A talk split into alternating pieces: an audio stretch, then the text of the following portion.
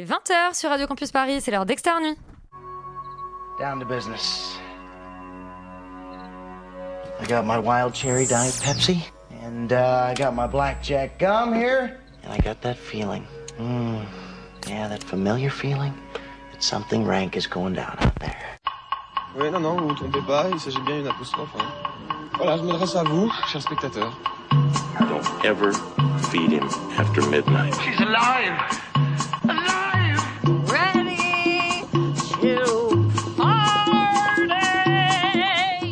Sorry, Dave. I'm afraid I can't do that. I'm a man. Well, nobody's perfect.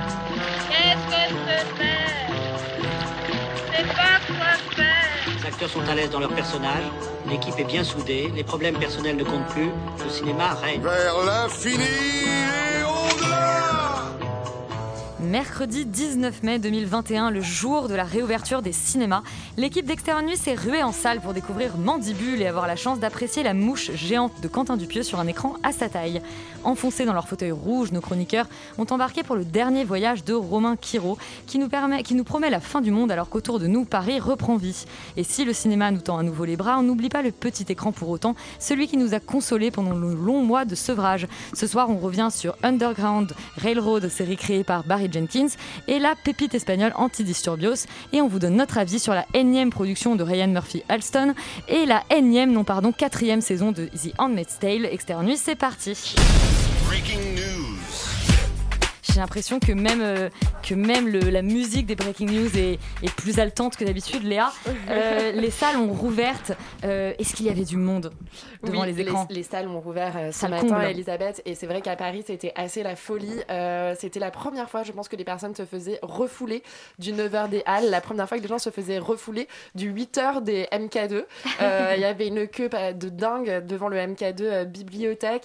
Une foule de dingue aussi à l'UGC Ciné euh, Les Halles. Et donc, on a ce 9h des Halles qui est absolument incroyable puisque euh, pour la première fois, on a euh, battu quand même. Enfin, c'est pas la première fois parce que d'habitude, avec les Star Wars, on y arrive. Mais on dépasse quand même, excusez-moi, les 1000 entrées ce matin sur 27 salles, 1069 personnes présentes. Euh, bien sûr, euh, Mandibule, 164 entrées, rate la première place. En deuxième position, le Adieu les cons de Dupontel. Euh, mais il y a aussi des, des très beaux scores euh, dans, dans les films français, hein, puisque euh, Mais Slalom... c'est deux films français, ceux-là. Deux Oui. films français, oui, bien sûr. Euh, Slalom fait 67 entrées. Euh, et puis après, bien sûr, on retrouve euh, ADN pardon, de, de. Et puis ensuite, bien sûr, on retrouve Drunk, l'Oscar du meilleur film étranger. Enfin, film étranger. Voilà. Enfin, un film, euh, un film étranger. euh, mais il y a aussi Falling, le premier film de Viggo Mortensen, qui comptabilise quand même 90 entrées pour le 9h des Halles, ce qui est pas mal. Euh, on peut vous parler quand même rapidement du 14h euh, de Paris.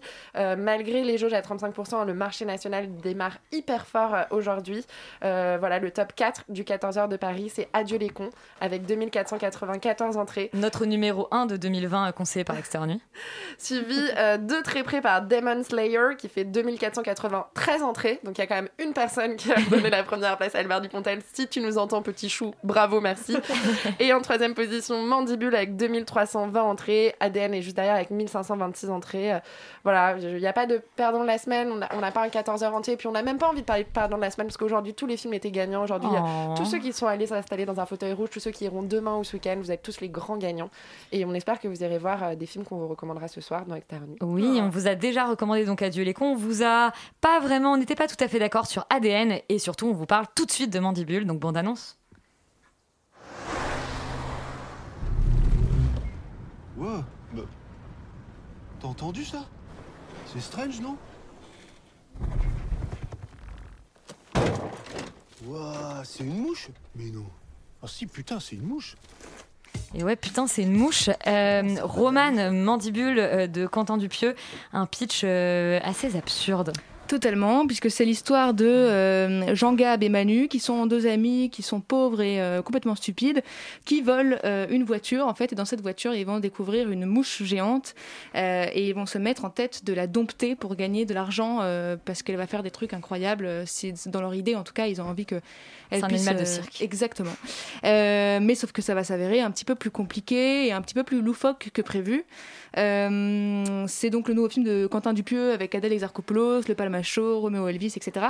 Euh, et moi, c'était une grosse déception. Euh, c'est un film que j'ai vu jadis, en fait, quand les cinémas, les cinémas n'étaient pas encore. Exactement, c'était il y a fort longtemps, euh, avec euh, Léa Jeanne. C'est vrai qu'on a eu la chance de le découvrir en Projo Press. Exactement. Et en fait, je n'ai qu'un mauvais souvenir un peu flou euh, de ce film, d'avoir vu euh, deux idiots déambuler, d'avoir vu une mouche. C'est un peu à peu près tout ce dont je me souviens.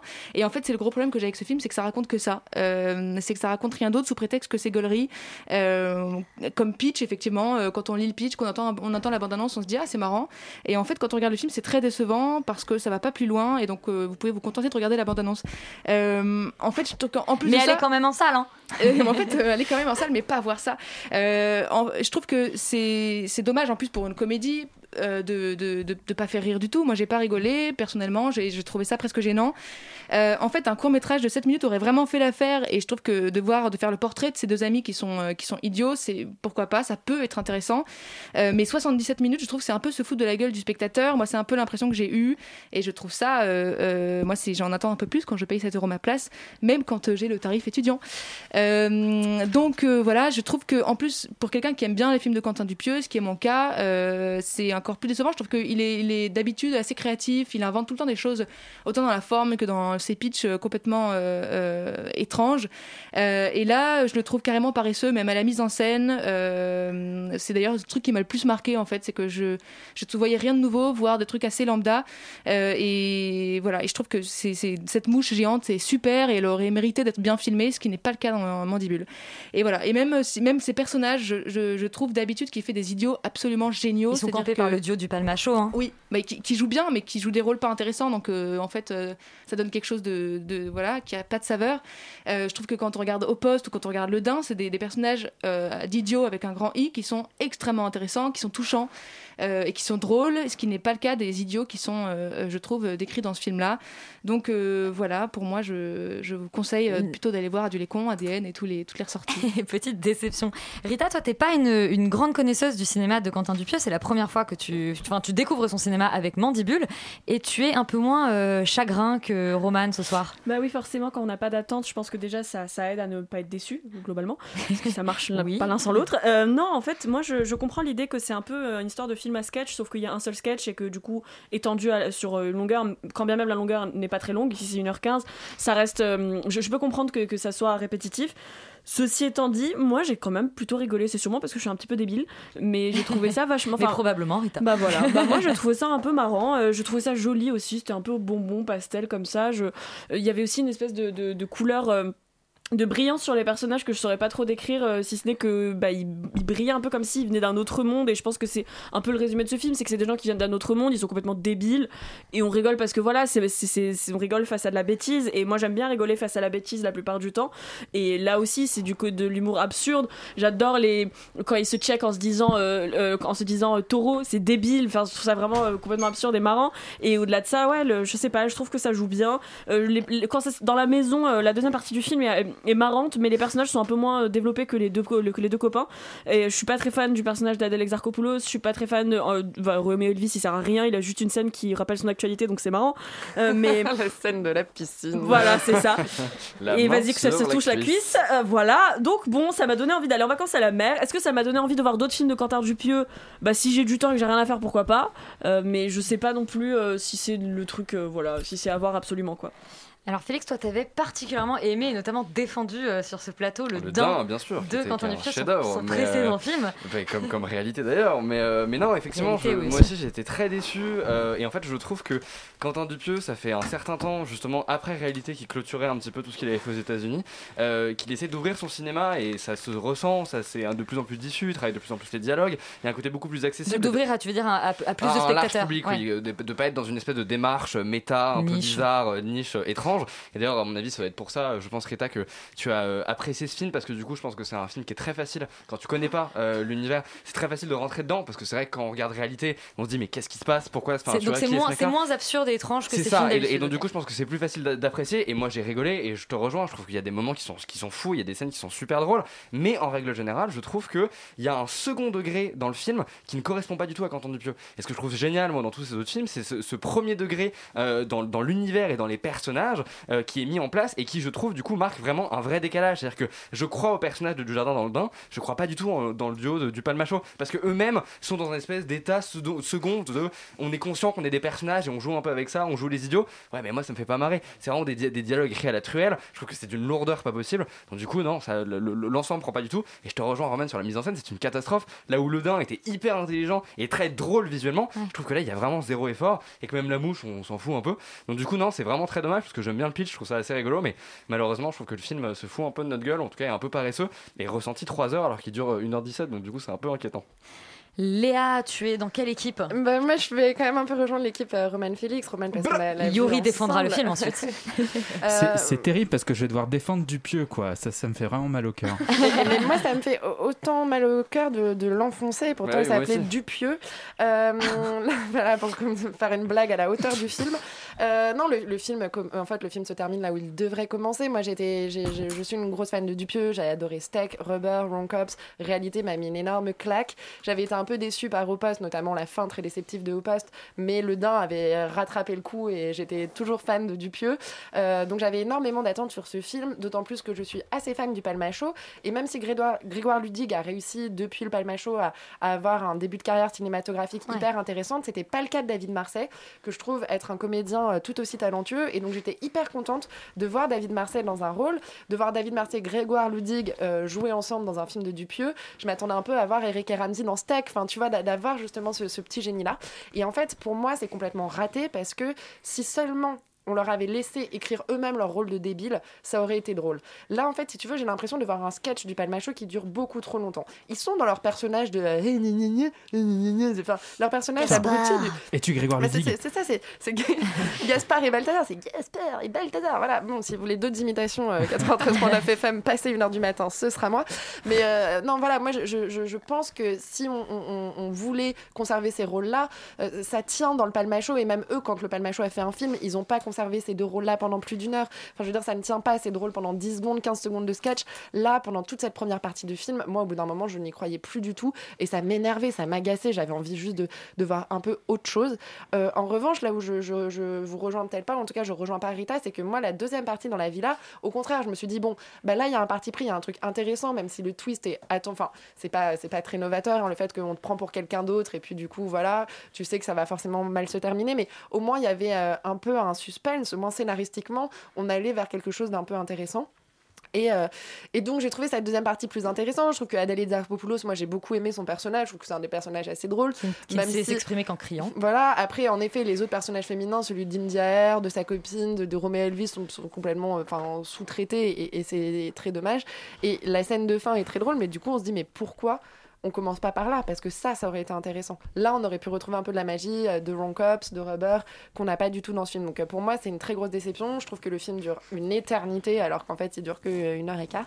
Donc j'ai pas du tout envie de vous encourager à avoir Mandibule. En tout cas, si vous ne connaissez pas Dupieux. Je pense que si vous avez déjà un peu un amour de Dupieux, que vous connaissez sa filmographie, vous pouvez aller le voir et quand même apprécier un peu parce qu'il y a des petits clins d'œil à ses films précédents. En revanche, si vous avez jamais vu un film de Dupieux, euh, je vous inviterai plutôt à, à commencer sa filmographie euh, par un autre film, euh, commencer par Réalité par exemple, ou euh, par Le Dain même, si vous voulez un, un de ses derniers films récents. Et pourtant, la seule personne qui a apprécié Mandibule ici, c'est Rita, qui ne connaissait pas le cinéma de Quentin Dupieux. Euh, T'es pas un grand fan, toi, euh, Yuri, de Quentin Dupieux? T'as surtout vraiment pas trop aimé le Dain, et pourtant tu as apprécié Mandibule. Oui, alors Finalement, je, un je trouve que- l'envers. vraiment une mauvaise personne. Non, ouais. mais je, je trouve qu'en fait, on part tous d'un mauvais postulat qui est de que dire que Quentin Dupieux est quelqu'un de brillant et qui a des choses à dire. Et donc, à partir de ce moment-là, J'ai pas dit qu'il avait des choses à dire. si on mais, attend, je pense qu'il est brillant. si, si on attend des choses brillantes de ce personnage, on va être déçu. Alors, à partir de là, moi, en fait, je trouve que effectivement, Réalité est un chef-d'œuvre, c'est un superbe film. Et à partir de ce moment-là, je trouve qu'il y a un tournant dans la carrière de Quentin Dupieux quand tu reviens en France, où il commence à faire du cinéma post-it, euh, à savoir une sorte de formule dit Eh, ce serait marrant si trois petits points, et ensuite il remplit avec ce qu'il veut. Ce serait marrant si deux acteurs parlaient pendant une heure et demie dans un commissariat. Ce serait marrant si euh, un mec mettait un manteau euh, qui voulait tuer des gens. Ce serait marrant si deux débiles trouvaient une mouche. C'est un peu le, tout ce que fait. Quentin Dupieux. Et ensuite, il, il- il étend ça, il boursoufle ça à n'en plus finir, notamment dans Au Poste, dans le Dain et dans ce film-là, sauf que dans la différence de ce film-là, c'est qu'il n'a absolument pas la prétention de ces deux autres films. C'est qu'il n'a absolument pas la prétention de vouloir être inventif, euh, intelligent, euh, euh, machin. Non, il, il filme juste ses deux copains de manière complètement, effectivement, lisse, plate, linéaire, un peu débile, un peu bébête. Mais moi, ça marche sur moi parce que justement, il n'a pas cette prétention de faire un truc qui est un peu méta, qui va un peu te retourner le cerveau, alors qu'en fait, tout ça est un petit peu con-con. Bon, effectivement, c'est son film le plus classique. Parce que la narration est linéaire, parce qu'il n'y a pas de twist. C'est son film le moins intéressant euh, d'un point de vue formel, parce qu'encore une fois, il filme tout de, de manière linéaire et classique. Mais pour moi, c'est son film le plus réussi depuis réalité, parce que c'est le film le plus drôle et avec euh, le, le moins de prise au sérieux Je me suis que les bien autres. plus marrée dans Au Poste que je trouve. Mais euh, je suis pas d'accord, mais, mais, mais c'est. mais Après, ce sont des- subjectif. Ce sont des, non, mais ce sont, des, ce sont des films qui mettent tellement en avant leur dispositif et qui mettent tellement le poids sur euh, l'aspect formel de regarde comment je vais vraiment maîtriser tout ça et regarde comment je vais prendre ce petit pitch un peu, un peu rigolo et comment je vais le tourner dans tous les sens et comment je vais te retourner le cerveau. C'était déjà le cas dans, dans, dans Au Poste avec ces espèces de, de flashbacks, de, de, de, de mise en abîme avec euh, Grégoire Ludig euh, chez lui, avec Ouais, la télé. C'était beaucoup plus léger en fait finalement. Mais je suis pas d'accord avec toi. Bah, je suis si, pas d'accord avec toi parce que est chaque- surligné là Bah dans, non. dans. Mais pas du tout. Moi, je trouve que justement, c'est un film extrêmement ludique, léger, complètement con, complètement crétin, ça je vous l'accorde. Mais moi, je trouve que ça marche complètement parce que justement, il se met à la hauteur de ces personnages qui sont tous complètement crétins. Et à partir de ce moment-là, moi, j'ai accepté ce postulat-là de légèreté, de débilité, de stupidité pendant une heure et, pendant une heure et quart. Et je trouvais que ça faisait un bien fou de le voir en salle et d'entendre les gens rire autour de moi. Moi, j'ai pas mal rigolé. Oui, t'as besoin de sociabilité en fait. non, non, je- pas du tout. Je, je- non, parce que j'ai vraiment. ensuite, j'ai vu le dernier voyage. Et, pas, Yuri. et, euh, j'ai vu Et le dernier voyage. Et je pensais que ce serait vraiment mon dernier voyage. Mais ça, c'est un autre débat. Non, non, mais voilà, tout ça pour dire Le suivant.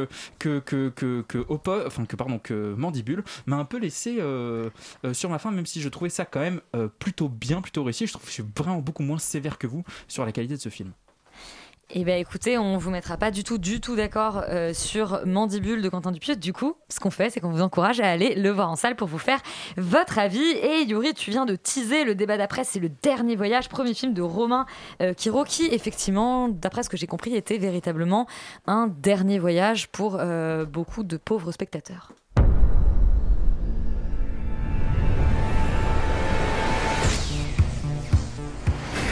Sept jours, c'est le temps qui nous reste avant la fin du monde, les cocos. Nous sommes toujours sans nouvelles de Paul WR. Votre seul espoir face à la menace de la Lune Rouge s'est volatilisé. Aux infos, ils disent que vous êtes le seul. Le dernier voyage est un film de science-fiction français, Félix. Euh, Euh, oui, c'est vrai, c'est ça, effectivement. Est-ce qu'on peut avoir un pitch plutôt que des bruits de vomissement, s'il te plaît? Euh, bah écoute, euh, oui, bien sûr. Ça raconte l'histoire de euh, le- du film Mélancolia de Lars von Trier. C'est exactement la même chose, c'est-à-dire que il y a une lune rouge euh, qui a été euh, exploitée pendant longtemps. euh, par euh, Jean Reno, qui est un espèce de, de grand euh, euh, scientifique euh, qui voilà, exploite les technologies et l'énergie, on va dire.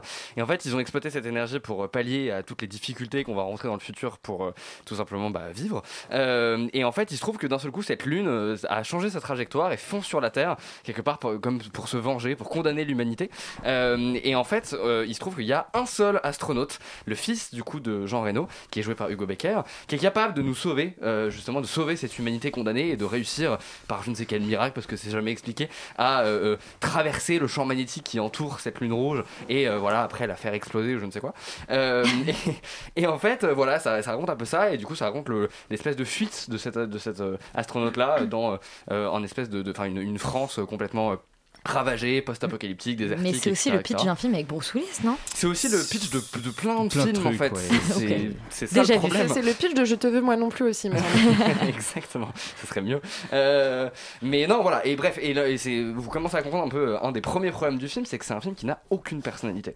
Et en fait, il y a un peu deux problèmes dans le paysage de genre, euh, enfin du film de genre français. C'est soit on fait des faux films de genre euh, qui sont en fait des drames sociaux déguisés euh, avec euh, voilà une grosse patte auteur intellectuelle et tout, et on fait pas du tout des trucs divertissants et fun, et c'est dommage. Soit en fait on essaie de faire des trucs divertissants et fun en copiant tout ce qu'ont fait les Américains sans apporter une vraie patte, en tout cas une, une, une- Sans une- avoir d'argent. euh, sans avoir d'a- d'argent, mais en fait, même avec de l'argent, ça aurait juste été un peu plus beau, mais tout aussi con. Euh, et c'est ça le problème, c'est qu'on n'essaye jamais de développer des vrais univers, en tout cas des, pas forcément des univers qui sont propres à la France, hein, mais juste des univers euh, originaux, euh, ou ou voilà, euh, en règle Qu'on n'a pas générale, déjà vu dans le qu'on n'a cinéma pas déjà vu avec une vraie patte euh, artistique euh, au niveau du scénario, au niveau des, des- des personnages, etc., etc. Là, c'est vraiment le néant le plus total et le plus absolu partout. Tout. Et en fait, ce n'est que de, des ressucés. De, de- on repompe euh, Mad Max, on repompe Blade Runner, on repompe un peu voilà toutes les, toutes les, euh, les influences des années 80 que euh, le réalisateur se vante d'avoir vu. Donc c'est très bien, mon gars, t'as vu des films, mais ça veut pas forcément dire que t'es capable d'en faire. Euh, et là, en fait, il se trouve que je crois que à la base, bam, à la base, c'est un écrivain. Et bon, je sais pas ce que vaut son bouquin, mais si c'est une adaptation directe, il faut peut-être arrêter de, enfin, changer de métier parce que le scénario c'est vraiment une catastrophe. Mais donc du coup, vraiment, je trouve qu'il y a rien qui va en fait. Il y a, y a aucune, il y a, il y a- il y a aucun intérêt à la fois dans les personnages parce que c'est que des personnages stéréotypés, mais qu'on a déjà vu, qui, qui- c'est vraiment, c'est une catastrophe. Alors, C'est-à-dire que- je, je trouve que tu es très généreux en parlant de personnages. oui, Euh, voilà, c'est même pas les je- personnages, Des c'est- c'est coquilles. c'est des, c'est des gens qui se déplacent dans Oui, des, je- des espaces euh, et qui vraiment, encore une fois, le, qui rappellent euh, n'importe quoi. C'est-à-dire que le méchant, c'est une espèce de pâle copie de euh, Javier Bardem dans, dans No Country for Old Men. Euh, Jean Reno, c'est c'est c'est le la figure du, du voilà du papa euh, qui est en deuil parce qu'ils ont perdu leur mère, machin, et qui doit se rabibocher avec euh, avec ses fils. Évidemment, ses fils, ses deux frères qui s'affrontent parce qu'il y en a un qui était le préféré de maman. Enfin, c'est vraiment que des trucs comme ça. C'est interdit de- de- d'écrire des trucs comme ça. Ah, mais c'est la Bible adaptée en film. c'est exactement ça, et en plus qui n'ont aucun rapport avec, euh, avec l'univers, avec, euh, avec la science-fiction. C'est-à-dire que ça- on n'utilise jamais ça, ce n'est que prétexte, encore une fois, à euh, raconter des espèces de, d'enjeux, de deuil, de je ne sais quoi, qui sont mais extrêmement basiques, extrêmement simplistes, qui n'ont aucun intérêt parce que justement il n'y a, pas de- il y a pas du tout d'originalité, pas du tout de complexité dans ce qui est convoqué. Non, vraiment, c'est une catastrophe. Je trouve qu'en plus, Hugo Baker, bah, ils essaient d'en faire un espèce de Mad Max, sauf qu'il a le charisme d'une mouche, sans faire de blague avec Mandibule, donc du coup ça Oui. marche pas du tout Non, parce que bah, enfin, y a Hugo- y y en fait, il y a deux, y a deux problèmes. C'est Paul Ami Ouais. et, euh, et Surtout Hugo Paul Ami, d'ailleurs. Qui, qui euh, qui joue les deux frères Ouais, Ouais, et c'est Paul ça, Ami et Paul qui est vraiment qui- pour le coup une espèce de Tom Hardy extrêmement discount euh, dans ce film. Oui, parce qu'en plus il a un peu le, le physique Ouais. euh, qui, qui ressemble un peu à, à- à Tom Hardy et en fait euh, même son personnage, c'est un espèce de personnage qui en, en plus sur le papier, même si j'ai déjà vu, c'est un, c'est un peu rigolo, c'est un personnage qui en fait a la capacité et c'est jamais expliqué pourquoi. hein, euh, il a la capacité de faire se suicider les gens. Euh, Paul Ami Ouais, Paul Ami qui est un Les qui est un- spectateurs en fait. les spectateurs aussi, ouais, probablement. Qui est un pouvoir euh, comme les autres qui peut être intéressant, mais ça, ça provoque toujours une espèce de rire quand d'un coup il, t'explique une espèce de phrase toute bête et ça, tu- vois la personne d'en face complètement recontextualiser sa vie et d'un coup décider de se suicider. Enfin, ça ne marche pas du tout. Enfin, rien n'est installé. Vraiment, c'est ni fait ni à faire. Et je trouve ça dommage en fait, surtout. Euh, pour moi, c'est une des pires daubes de SF que j'ai vu depuis longtemps, mais parce que je le recontextualise, je, je me dis, on fait, on fait un film en France de science-fiction en 2021 et on fait ça. C'est vraiment une catastrophe, c'est une espèce de, de, de, de menu Big Mac du, du film de science-fiction des années 80, fourni comme ça au spectateur. Bien sûr que ça va faire 20 000 entrées, ça va se casser la gueule. Enfin, ça, c'est c'est évident et je ne comprends pas comment on peut encore faire confiance à des gens comme ça pour, euh, Mais pour apporter des, on, des- on des se doutait, on se doutait quand même un peu de la médiocrité du film, dans le sens où c'est quand même le seul film de genre français qui n'a pas été racheté par une plateforme et qui sort en salle Ouais. et qui sort le jour de la réouverture. On a 45 films à l'affiche, donc il y avait et quand même des fait signaux lâcher, je crois, Par par son distributeur pour se faire euh, reprendre par Tandem, etc. Qui en plus est un tout nouveau distributeur. Je, je comprends pas trop euh, ce qu'ils font. Parce Après, que... les films de genre qui se font lâcher par leur distributeur, euh, c'est classique. On avait reçu euh, Léo, Carman, Oui, euh, de Simon avait vécu la bon, même chose. C'est, je pense que peut-être que si on Mais fait la des dernière bons Simon, c'était euh, bien. C'était mieux. Ah, c'était mieux, ouais, ça, c'est sûr. mieux, ça c'est sûr. Euh, Yuri, le dernier voyage, est-ce que du coup tu t'es, euh, tu as eu des envies suicidaires toi aussi? Oui, non, c'est- euh, c'est vraiment une vraie catastrophe et c'est dommage parce que, y a un- pour le coup, je trouve qu'il y a une vraie attention portée à tout ce qui est effets spéciaux, euh, je veux dire direction artistique, euh, décor, euh, accessoires, costumes. Enfin, je trouve qu'il y a pour le coup un- une vraie attention portée à ça. Euh, et, euh, et Et le bon malheureusement. goût- le bon goût qui va avec? Non, bah, en fait, malheureusement, c'est vraiment filmé comme une euh, bande démo euh, d'artistes 3D euh, russes. Euh, Enfin, c'est ce que ce que Ouais, ferait- un peu une vidéo YouTube en fait. Ouais, voilà, c'est ce que ferait, c'est ce que ferait un YouTuber euh, russe dans sa campagne en montrant qu'il sait super bien. qu'il est russe Mais parce que il y a, il y a- il y a- y a beaucoup de mecs très forts en effets spéciaux aussi. Mais c'est pour dire que non, mais en fait, c'est c'est plutôt, des- enfin pour dire que c'est des mecs qui feraient ça dans leur. Regarde dans leur- l'hologramme de Vladimir Poutine. Ouais, voilà. Il y a l'hologramme de Philippe Catherine, attention, donc c'est c'est presque pire. Non, non, mais ils font un. ils de montrer en fait qu'ils savent très bien manier des effets spéciaux avec très peu de budget. Et du coup, c'est très mal filmé parce que ça n'a pas l'air d'être filmé par un réalisateur, mais plutôt pour juste- justement un mec qui fait des effets spéciaux. Par conséquent, il n'y a pas de point de vue dans la mise en scène, il n'y a absolument aucune empathie dans les personnages. Et ce film remporte d'ores et déjà, je pense, la palme historique du nombre de flashbacks à la minute. C'est interdit. En noir et blanc d'ailleurs. Il y a des flashbacks Ah, Évidemment. tous les deux plans. Et je ne rigole même pas. C'est-à-dire qu'il y a un plan euh, qui se passe dans le présent, puis paf, flashback noir et blanc, musique, machin. Et ça arrive tous les deux plans. Et à un moment, c'est vraiment nauséeux tellement tellement il y en a. J'ai Euh, l'impression qu'on a mixé euh, Int- Interstellar avec France de euh, François Ozon. mais en fait, non, mais pour moi, c'est vraiment, c'est vraiment, euh, enfin, en fait, c'est un peu comme euh, un, un cinéma post-it aussi, dans le sens où on dit, eh, euh, venez, on prend Mad Max, Blade Runner Runner, Mélancolia, euh, et c'est tout. Et en fait, il n'y a, il y a rien d'autre qui se passe à l'écran, c'est juste une sorte de ressucé, effectivement, purement dans l'esthétique et même pas dans le propos. En fait, c'est ça qui est terrible, c'est qu'on est vraiment dans, dans une truc, et on, on- on essaye de faire à la manière d'eux, mais sans du tout saisir, ni euh, si on prend Mad Max, l'enjeu de la mise en scène de, de- de George Miller, ni euh, la profondeur thématique euh, qu'on peut contester, ce qui, est ma- ce qui est mon cas de Mélancolia. Mais enfin, il n'y a rien de tout ça qui n'est qui n'est Je vais te utilisé. gueule, hein, non, non, mais en fait, on peut, non, mais sûr que Mélancolia a un fond. Je trouve, je trouve le fond euh, C'est juste minable. Que faire à la mais- manière de Philippe Garel, c'est pas forcément très intéressant. et effectivement, à la manière de Philippe Garel, dans les flashbacks. Et, euh, et, ça, et ça pose quand même un peu problème. euh, surtout que moi, je n'ai aucune empathie pour rien de ce qui passe à l'écran. Je ne. Je, voilà. Je.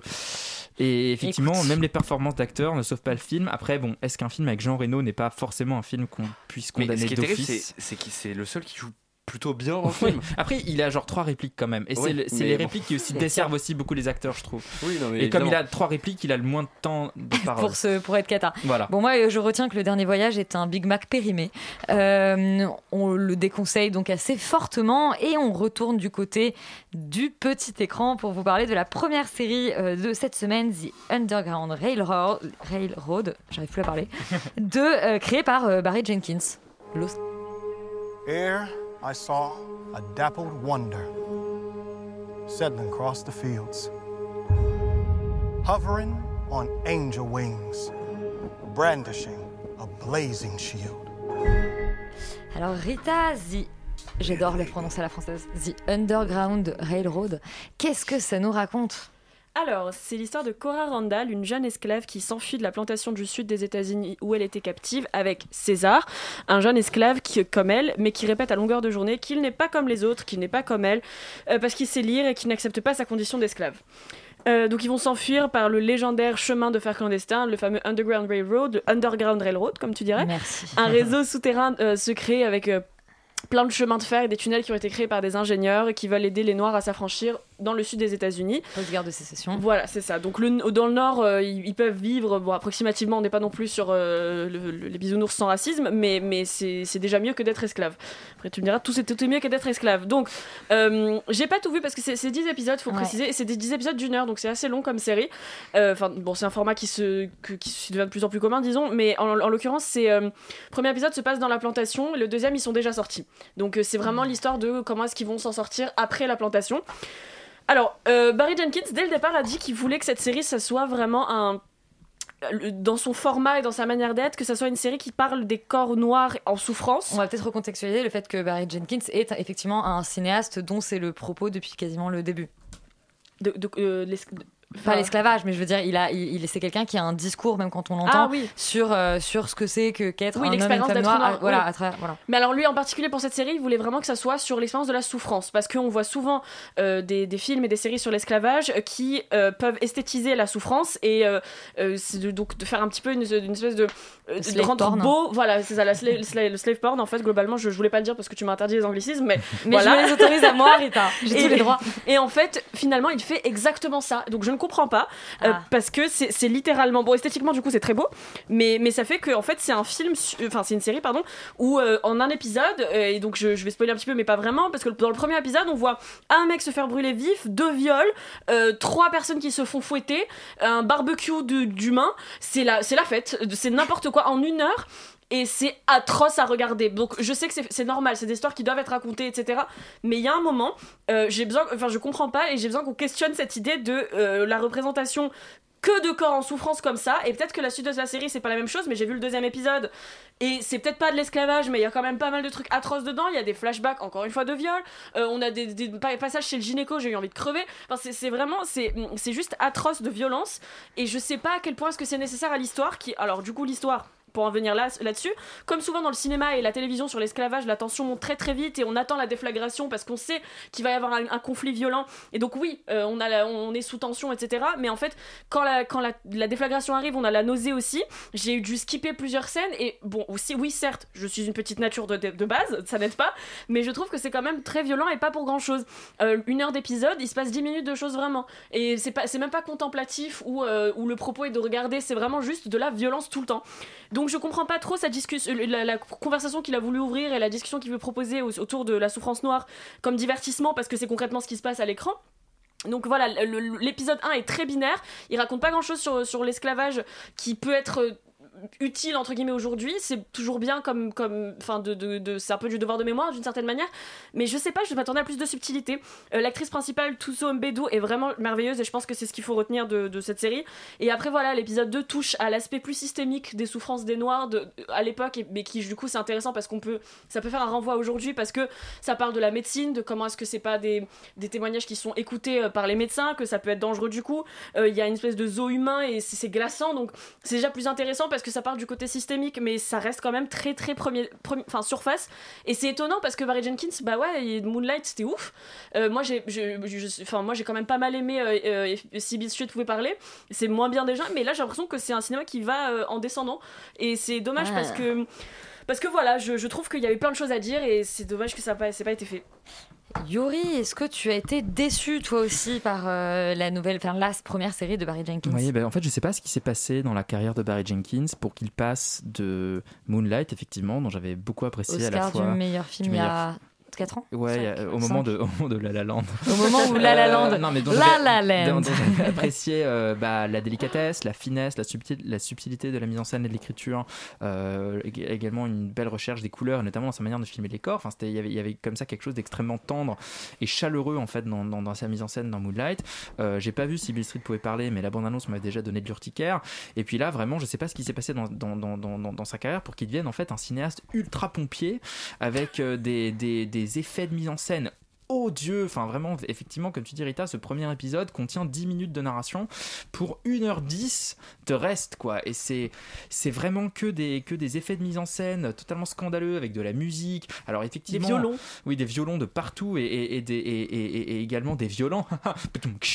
et du coup, non, mais il y y a vraiment des. de- c'est vraiment insoutenable de violence quand on, quand on regarde ça. Et, et surtout, moi, j'ai même un problème avec le propos, c'est-à-dire que le Underground Railroad, la- le roman dont c'est tiré, en fait, est un roman d'histoire alternative, c'est-à-dire que ça n'a pas existé.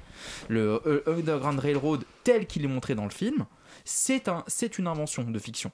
C'est- C'est-à-dire qu'il n'y avait pas cette, euh, enfin, le Underground Railroad, c'est métaphorique. C'est, c'est effectivement une organisation d'abolitionnistes qui a sauvé des esclaves. Mais tel que c'est montré dans le film, ça n'a pas existé. Et enfin, c'est d'ailleurs le postulat du roman, c'est-à-dire qu'on invente une histoire alternative où des gens auraient pu prendre ce train un peu magique, un peu mystique, euh, qui va les emmener, euh, qui va les emmener là. Et du coup.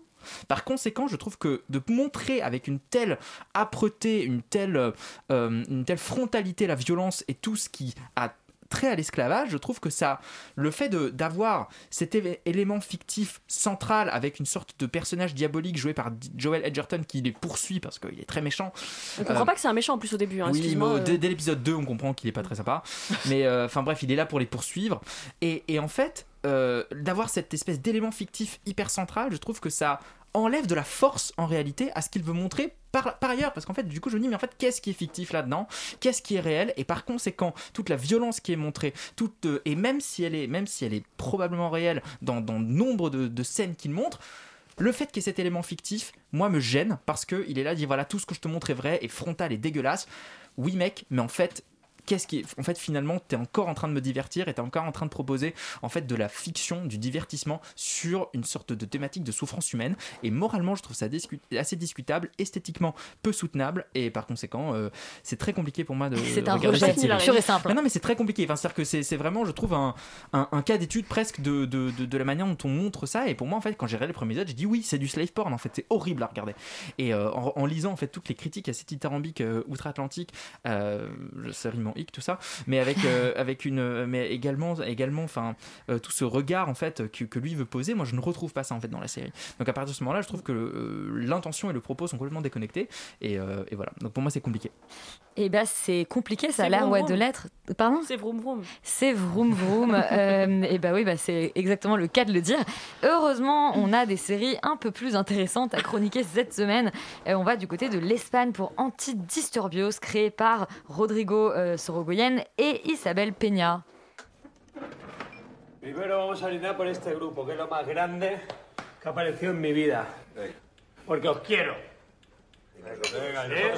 Porque somos el Puma 93. Y nada puede con nosotros. Somos una familia. Bon alors, Sophie Cat, on se, on se frappe la poitrine euh, comme ça. Euh, Oui, non, Anti- euh, Antidisturbios te donne des envies, euh, Des quoi, envies virilistes. révolutionnaires, virilistes, raconte-nous tout. Sophie, elle pleure pas pour les femmes, elle pleure pour la famille. C'est muy bien. Écoute, oui, donc, Caliente. alors voilà la séquence euh, raciste d'extérieur nuit. Pourtant, Euh, Laurent n'est pas là. oui, c'est vrai. On pense très fort à lui. Donc non, Antidisturbios, oui, donc c'est euh, donc l'histoire de six policiers euh, qui sont dans une même euh, dans une même brigade, qui sont les équivalents de, de- des CRS en France, on pourrait dire, donc qui s'appellent les anti-émeutes. Disturbios, oui, les anti-émeutes, ouais. Bah oui, parce que des Et. Et donc, euh, et, ils ont, enfin, on commence le premier épisode de la série avec euh, leur mission qui est de euh, d'expulser des gens qui, qui, n'ont plus payé leur loyer depuis un an et, et voilà, qui doivent être expulsés. Sauf que ces gens-là ont sont soutenus par toute une association du coup qui occupe en fait leur appartement. Donc L'intervention policière devient compliquée. Le chef de la brigade demande des renforts qui ne lui sont pas accordés. On lui dit vas-y quand même. Et donc il finit par y aller. Et effectivement, ils sont en sous-nombre et donc la situation dégénère très rapidement. Et à partir de là, euh, il y a un drame qui va se produire et qui se produit dès le premier épisode. Bon, voilà, c'est pas, un homme meurt. voilà, un homme meurt. Ça arrive souvent dans les séries, Ça arrive très souvent. Et, euh, et à partir de là, c'est comment chacun va se couvrir, quelle est la chaîne de responsabilité. Il y a l'IGPN, enfin, l'équivalent de l'IGPN euh, Ouais. espagnol qui va s'en mêler. D'ailleurs, qui est un IGPN beaucoup plus vénère qu'en France, s'il est vraiment réel comme ça, parce qu'il est vraiment là à essayer de comprendre ce qui se passe et, et qui n'est pas du tout là pour couvrir les CRS, sans, sans vouloir dire que c'est ce qui se fait en France, mais si. Et, euh, et donc voilà, et donc c'est. C'est bien politique ce soir.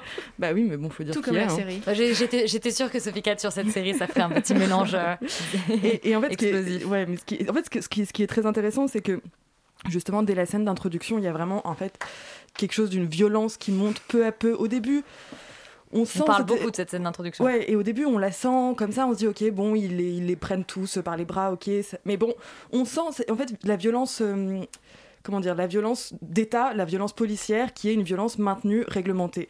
Et c'est intéressant parce qu'on ne la voit jamais en fait finalement cette violence-là. On voit toujours la violence qui dépasse le, le Qui seuil. Et dérape, après, on ouais. peut, on peut, on peut questionner la violence d'État légale. hein. Enfin, c'est encore autre chose. Mais en tout cas, cette violence-là, on la voit assez rarement. Et là, on la voit et on voit vraiment cette progression de la violence jusqu'à ce que ça devienne une violence qui en fait devient vraiment quasiment insoutenable, où, où on se pose des questions à un moment donné. Au bout de 5-6 minutes, on se dit, mais attends, est-ce que là je vais voir un, un- bras qui va se casser? Est-ce que, est que là je vais voir euh, un mec qui va se prendre une torgnole euh, méga vénère? Euh, Qu'est-ce qui va se passer? Et ça devient de plus en plus oppressant, anxiogène. Et ce qui est très intéressant et très intelligent, c'est qu'en fait la mise en scène ne propose pas de, de- de- de que- quelque chose de très de très enfin c'est pas noir et blanc on est à la fois du côté des, hum, des, des- des squatteurs et à la fois du côté des policiers parce qu'on voit bien que eux-mêmes sont lâchés par leur hiérarchie qui doivent faire ça alors qu'ils ont vraiment pas les moyens et que clairement c'est débile de faire ça à ce moment-là et qui sont obligés d'y aller en fait. Et donc il y a vraiment cette espèce d'ambivalence et le spectateur ne sait pas comment se placer par rapport à cette scène d'introduction là. Et, donc voilà, il y a vraiment quelque chose de très très fort qui est mis en scène, enfin qui est mis en, en place dès le début et qui happe directement le spectateur. En fait, on n'a qu'une envie, c'est de savoir comment ils vont s'en sortir de cette affaire.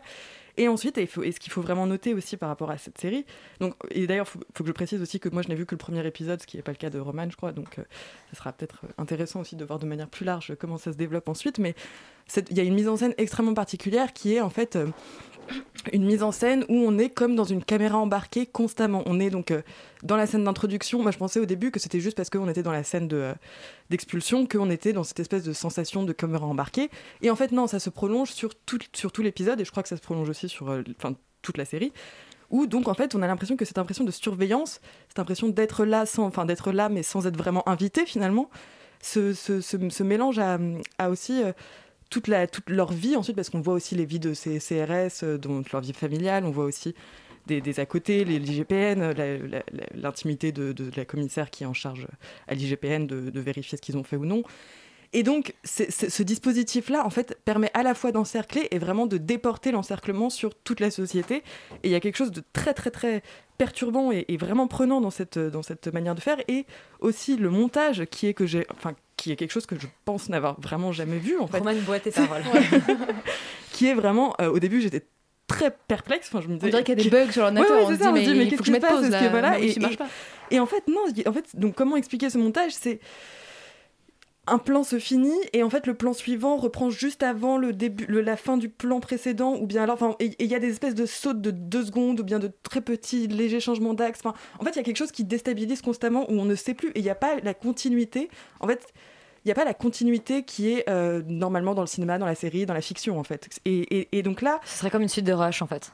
Quasiment. Et en fait, justement, dans, cette, dans cet écart, dans cette, dans ce, dans cette volonté d'assumer les deux secondes manquantes, les, les trois secondes manquantes, on a l'impression que finalement, ça raconte aussi ce qui est raconté dans le scénario, dans le sens où on sait qu'il y a une vérité qui est cachée et on ne sait pas euh, quand est-ce qu'on va la découvrir et si on va la découvrir sur le, le- le récit de, de l'EGPN, le récit des CRS.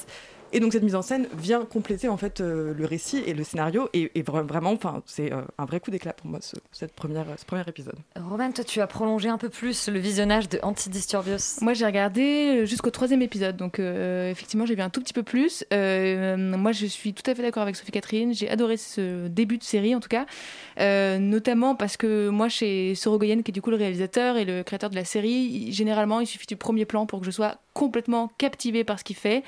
Euh, et d'ailleurs, en fait, tu dis qu'il y a la scène d'ouverture, qui est la scène d'expulsion, c'est pas tout à fait vrai, puisque la toute première scène, c'en est une autre, et le premier plan en fait de la série, c'est euh, cette jeune femme en fait qui est Laïa, qui est en fait une policière des affaires internes, qui donc doit s'assurer, enfin doit vérifier vraiment l'enquête, la bavure policière, qu'est-ce qui a vraiment eu lieu, etc. Et en fait, cette, euh, elle est filmée euh, frontalement avec une courte focale où je me suis dit ah c'est marrant, elle est sur Skype parce qu'on entend d'autres voix. On se dit elle est en train de parler euh, sur Skype. Donc peut-être que j'ai fait trop de réunions Zoom ces derniers temps, mais en fait, elle, on, découvre qu'elle joue euh, à un jeu de société avec sa famille, qu'elle est tout à fait, elle est à un dîner en fait, tout à fait normal. Euh, mais son père va, va tricher euh, lors de, de ce jeu de société et ça va la mettre complètement hors d'elle. Et en fait, ça résume parfaitement tous les enjeux de la série, qui est une quête de vérité avec une personne qui ne supporte pas le mensonge et qui va tout faire pour rétablir, euh, encore une fois, la vérité. Euh, il a cette façon de filmer euh, Sorogoyen qui est juste une- qui est tellement immersive, euh, puisque la scène d'après, je vais vous faire le- le- la série plan par plan en fait.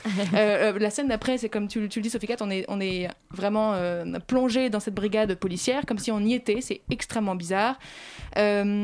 La série est hyper intéressante sur ce qu'elle observe en fait euh, chez, la violence euh, euh, des policiers, mais aussi les mensonges chez les gouvernants, sur en fait le système qui, est plein de failles et qui justement entraîne ce type de drame. C'est-à-dire que on part de quelque chose de très précis qui est encore une fois cette bavure policière, cette, mort, et donc d'une violence policière interne pour, finalement essayer de ressortir à quelque chose de beaucoup plus large qui est le problème du système espagnol au niveau de justement des policiers, etc. Euh, moi, j'ai encore une fois pas du coup terminé la série. J'ai quelques bémols, des, des petits trucs que je regrette, notamment parfois je la trouve trop documentaire. Euh, parce que quand on connaît Sorogoyen et qu'on a vu euh, son film précédent qui était Madré, je le trouve tellement bon dans l'intime que je regrette qu'il en ait pas fait plus dans cette série. Euh, Il y en a un petit peu, mais je trouve que parfois ça va trop dans le truc policier, etc. Et que j'avais envie de voir vraiment les émotions de chaque personnage. C'est peut-être pas assez poussé, peut-être que ça viendra par la suite. Et aussi, je trouve que parfois le récit peut être un peu bordélique, c'est-à-dire que le sujet est tellement vaste que des fois on sent que ça le dépasse un petit peu. Donc peut-être que ça va encore une fois, les, épisodes suivants, se, se sur euh, vraiment ce qu'il veut dire. Là, pour le moment, je trouve qu'il y a un petit peu de, de, de bordel, mais je recommande quand même chaudement la série, rien que pour sa forme, parce que c'est captivant. Euh, et si vous connaissez pas le cinéma de Sorogoyen, je vous, de Sorogoyen, je vous conseille de regarder euh, euh, Madré, qui est son dernier film, que je, qui est vraiment sublime, ou ses films précédents comme El Reino, voilà. Et Antidisturbios, où est-ce qu'on peut la découvrir? Sur Canal. Et oui, sur MyCanal. Euh, la série suivante est sur Netflix, c'est Alston, créée par Char White et produite par notre ami Ryan Murphy qui ne chôme jamais.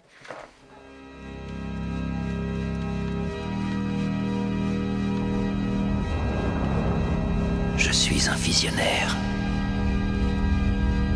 Je vais changer la face de la mode américaine. Waouh, alors cette VF est très très très puissante pour euh, Alston qui, comme on l'a compris, du coup, euh, veut changer euh, la face euh, de la mode. Oui. Oui, Yori. Alors Ryan Murphy, c'est sa combienième production sérielle cette année? Je dirais 188, mais voilà, plus, plus ou moins 14. Euh, non, non, mais je, je- oui, alors c'est avec Ewan McGregor qui joue donc le créateur de mode Roy Halston. On l'a reconnu en VF hein, d'ailleurs. Ouais, absolument, absolument. Très, très belle VF. Non, non, mais c'est un, c'est un, il, est- il joue le créateur de mode Roy Halston, qui a vraiment existé. Donc c'est une série, une mini-série biopic en cinq épisodes sur sa vie, son œuvre. Euh, globalement, voilà, ses excès, euh, ses amours, euh, ses amis. donc parmi ses amis, on peut compter le réalisateur Joel Schumacher, Liza Minnelli, enfin tout un tas de gens qui traînaient dans la jet set new-yorkaise dans les années 70 et 80. Et évidemment, tout ça va se conclure par le SIDA. Voilà. Et donc ça, c'est un peu le, c'est un peu le l'arène, on va dire, du film. Moi, globalement, je, en fait, le, de la série, de la oui, pardon, de la mini-série. Je, je suis un peu, euh, en fait, le postulat de base m'intéresse pas beaucoup parce que m'expliquer que la mode américaine est un sujet digne d'intérêt, ça me, ça me laisse un peu froid. Euh, si les Américains savaient faire de la mode, ça se saurait depuis longtemps. Et d'ailleurs, le, le film, enfin la série, essaye de nous expliquer que euh, Alston a vraiment fait des trucs incroyables en termes de mode et qu'il a cloué Yves Saint Laurent au pilori. Je, je, je- voilà, je, je pense que vraiment c'est pas vrai. hein. Mais on peut considérer que c'est un petit peu exagéré, un poil exagéré. Alors oui, en soi, euh, le personnage, on peut comprendre pourquoi il est théoriquement intéressant parce qu'il est effectivement haut en couleur, il est un peu excentrique et, tout et tout. Mais bon, finalement, euh, à part avoir des problèmes avec Moment euh, et, des, et, des, et des petits, et des petits problèmes de relation avec ses amoureux, la série n'en fait pas grand-chose et par conséquent, c'est assez plat, ça n'a pas beaucoup d'intérêt, pas beaucoup de saveur. On s'ennuie beaucoup et c'est juste en fait un type excentrique qui fait n'importe quoi et Ewan McGregor qui surjoue et qui en fait des, des, des giga caisses. Non pas que ce soit euh, étonnant pour lui, mais euh, vraiment il, il Oh, est. parle pas comme ça d'Obi-Wan, Après hein. dernièrement, pardon, il fait, il fait vraiment que ça. hein. Il est, il est en roue libre. euh, voilà, il doit, il doit payer ses factures, je sais pas quoi. Mais bon, en tout cas là, il est vraiment, il est vraiment en, en full, en full, full roue libre et c'est assez gênant à regarder par moment. Moi, le seul truc que je sauverais, c'est moi, je trouve le- le- l'esthétique de la série. Je trouve que c'est les années 70 sont plutôt bien reconstituées. Il y a un vrai grain à l'image. J'ai trouvé que pour une fois, la série était soignée dans sa mise en scène par rapport aux dernières euh, créations qu'on a pu voir de Ryan Murphy. Euh, aux surprises, ça n'était pas réalisé par lui, donc euh, dois-je en tirer des conclusions? Je ne sais pas. Mais bon, je trouve que néanmoins, euh, ça se regarde péniblement, avec beaucoup d'ennui.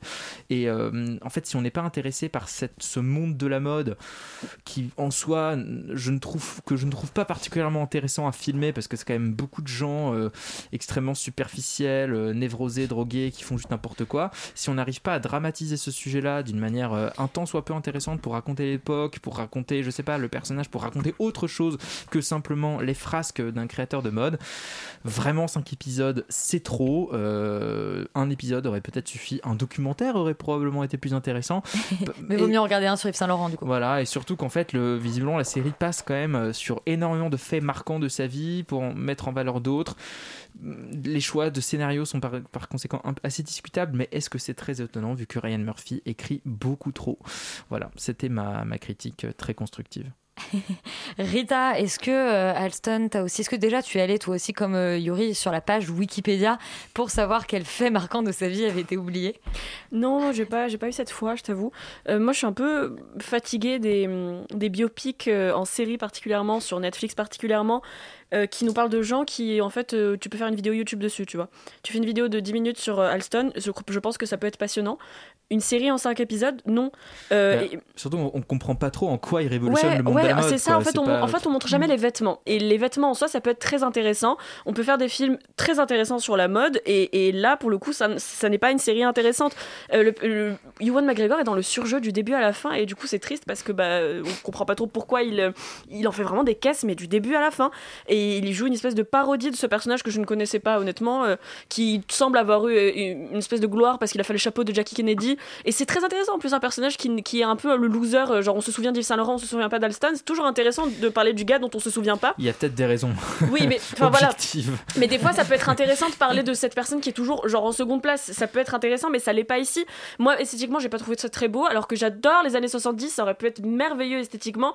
En plus, vraiment, on a un milieu super, euh, de, genre les années 70 et la mode avec un personnage haut en couleur, etc. Il y a plein de choses qui peuvent être génialissimes, mais ça l'est pas. Euh, c'est vraiment basique en fait. J'en ai marre des gens qui veulent faire des dramas sur un artiste euh, un peu torturé euh, en essayant de nous construire le personnage avec juste en mettant un, flashback de lui avec ses parents qui se disputent. Enfin désolé, tout le monde avec des parents qui se disputent. Faut se calmer un moment, ça fait pas de, toi un personnage intéressant pour une série ou pour quoi que ce soit d'ailleurs. Je, je parle même pas des scènes avec Liza Minnelli qui est un personnage quand même important dans la série.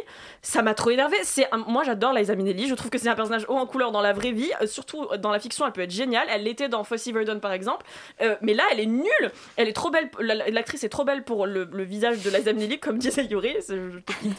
Ah oui, c'est. oui. et euh, enfin, je sais pas, ils ont réussi à, à- à rendre ennuyante Liza Minnelli en concert. Un- ils ont montré un concert qui est Liza Z, qui a été fait par Bob Fosse. C'est génial dans la vraie vie. Et là, c'est juste ennuyant, c'est chiant. Euh, c'est en fait, j'aurais préféré, euh, voilà, j'aurais préféré un podcast sur sur ce personnage. Il va se la jouer un peu subversif avec des subversif avec des scènes de drogue et de sexe un peu explicites, mais franchement, Des, des scènes de sexe homosexuel, attention. oui, voilà, c'est donc c'est subversif pour les Américains. Enfin, juste c'est chiant, c'est juste voilà, j'ai rien d'autre particulièrement à dire. Il y a une scène de spectacle à la fin du deuxième épisode qui est plutôt belle, mais à part ça, c'est vraiment moche. Euh, les flashbacks quand il craque un petit peu, c'est vraiment un sketch tellement c'est cliché et surfait. Et il y a une scène où Alton dit Je suis pas venu ici pour souffrir globalement. Et Liza Minnelli, et Liza Minnelli qui lui répond Ouais, ça, c'est ça, tu sais, c'est ça être un artiste, souffrir un petit peu dans l'ombre. Et pardon, mais non. Donc voilà, je. On dirait, on dirait presque un, un dialogue du dernier voyage, je trouve. Ah bah j'ai pas vu mais je te crois sur parole. Mais voilà donc moi en fait juste je, je trouve ça drôle dans l'idée de se dire que euh, moi j'ai regardé ça en faisant autre chose à côté comme un podcast en fait juste pour savoir ce qui se passait parce que c'était moche et que je voulais pas faire 1,5 parce que je, je- j'ai encore cette once de, de- de- de- d'espoir en ne pas regarder le truc en fois 1,5 sur Netflix mais c'était vraiment pas bon et je me suis ennuyée du début à la fin et allez voir Moulin Rouge avec Ewan McGregor ou Phantom Thread si vous voulez un truc sur la mode ou tous les films de Bob Fosse si vous voulez voir Liza Minnelli mais regardez pas Alstom voilà Eh ben ne regardez pas Alston. La dernière série dont on parle cette semaine, c'est la saison 4 de The Handmaid's Tale. Saison 4 qui est assez décriée, mine de rien. On va voir si vous vous la sauvez. On écoute la bande-annonce.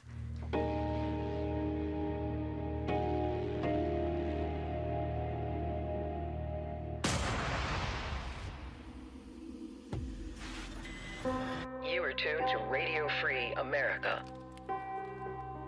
Number one source for news of the resistance. Alors wave effectivement, quitte à le prononcer vraiment avec un accent français, autant dire la servante écarlate, euh, Léa. Oui, la saison saison 4. écarlate, saison 4, ça rime en plus, c'est incroyable. Wow. Euh, Wow. On va peut-être faire un petit alert spoiler si vous n'avez jamais regardé la série, puisque euh, quand même euh, les premières saisons sont absolument excellentes. On va critiquer la, la saison 4, mais euh, il y a quand même des choses à sauver. Je sais pas s'il y a beaucoup de spoil dans ce que je vais dire dans ma critique, mais si vous n'avez jamais regardé cette série, euh, Bouchez-vous les voilà, oreilles. Bouchez-vous les oreilles. De quoi ça parle? Donc la servante écarlate, de euh, d'une société. euh, euh, de science-fiction. En fait, les États-Unis, il y a eu un coup d'État et un État nommé Gilead a pris place à partir de Boston et a gagné en fait de la côte est à toute la côte ouest des États-Unis, poussant le Canada à devenir une terre d'exil pour des Américains qui ont fui là-bas. Gilead, c'est une sorte de société catholique poussée à l'extrême qui essaye de revenir à une sorte de simplicité. On vit dans un monde où la fertilité a complètement chuté, les femmes n'arrivent plus à avoir d'enfants, d'où en fait cette histoire de coup d'État et euh, les servantes écarlates qui vont être des femmes fertiles mises à disposition des commandeurs euh, et de leurs épouses pour être en fait des esclaves sexuels, des, mères porteuses, mais euh, où il n'y a pas d'insémination artificielle, l'insémination artificielle se fait par le viol. À la fin de la troisième saison, June Osborne, notre personnage principal, qui euh, off Joseph, enfin qui a été off Fred, donc l'esclave de Fred, puis off Joseph, l'esclave de Joseph, euh, pour la troisième fois consécutive, euh, nous fait croire qu'elle va s'enfuir de Gilead, aurait l'opportunité de s'enfuir de Gilead, mais va rester à Gilead en sauvant quand même par la même occasion 83 enfants euh, qu'elle parvient à faire s'enfuir euh, vers le Canada. Et donc on retrouve June à ce moment-là, en début de saison 4, avec ses copines servantes écarlates, qui tentent de fuir et qui vont être rapidement, voilà, encore une fois, rapidement prises la main dans le sac. Moi j'ai découvert en fait la servante écarlate à Noël, j'avais jamais regardé cette série, j'ai dévoré les trois saisons d'un coup qui sont disponibles sur Salto, notre plateforme préférée avec euh, Yuri. Euh, et donc c'est vrai que comme j'ai tout regardé d'un coup, j'ai commencé à trouver ça redondant, c'est-à-dire que j'ai vu les grosses ficelles qui, que, que mes amis qui avaient découvert les, les trois saisons euh, année après année avaient peut-être moins perçu que moi, mais moi c'est-à-dire que j'ai vraiment vu ce truc de June n'est pas contente, June va vouloir s'enfuir, et puis quand June peut s'enfuir, finalement elle va sauver quelqu'un d'autre à sa place et elle va rester pour lutter, pour détruire Gilead. Il y a un, un autre aspect, c'est que sa fille Hannah, qui est née aux États-Unis, euh, elle est- a été confiée à une autre famille, et donc elle, elle veut rester pour essayer de sauver Anna. Entre-temps, en saison 2, elle a un deuxième bébé, Nicole, avec le voiturier. Euh, tout cela semble très compliqué. S'il y a une chose à retenir, c'est que euh, June est vraiment pas un très bon élément, que si moi j'étais président de Gilead, je l'aurais fait buter. C'est pas parce qu'elle est fertile, mais franchement, il fallait s'en débarrasser assez vite. Sauf qu'en fait, à chaque fois, et à chaque fois qu'elle fait une connerie, à chaque fois qu'ils auraient l'occasion de la tuer, non, en fait, ils lui disent Tiens, on va te remettre une robe rouge et puis on va te confier à quelqu'un d'autre et c'est pas grave, tu vas nous refaire encore un bébé.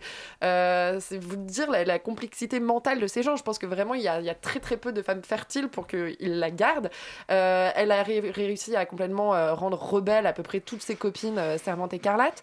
Et c'est vrai qu'en ce début de saison 4, on se dit, bon, allez, cette fois, elle va vraiment essayer de s'enfuir. Cette fois, elle va, elle va, il va peut-être se passer un truc. Peut-être que les personnages secondaires vont un peu prendre le dessus parce qu'au bout d'un moment, June qui tire la gueule pendant 4 saisons, ça commence à bien faire.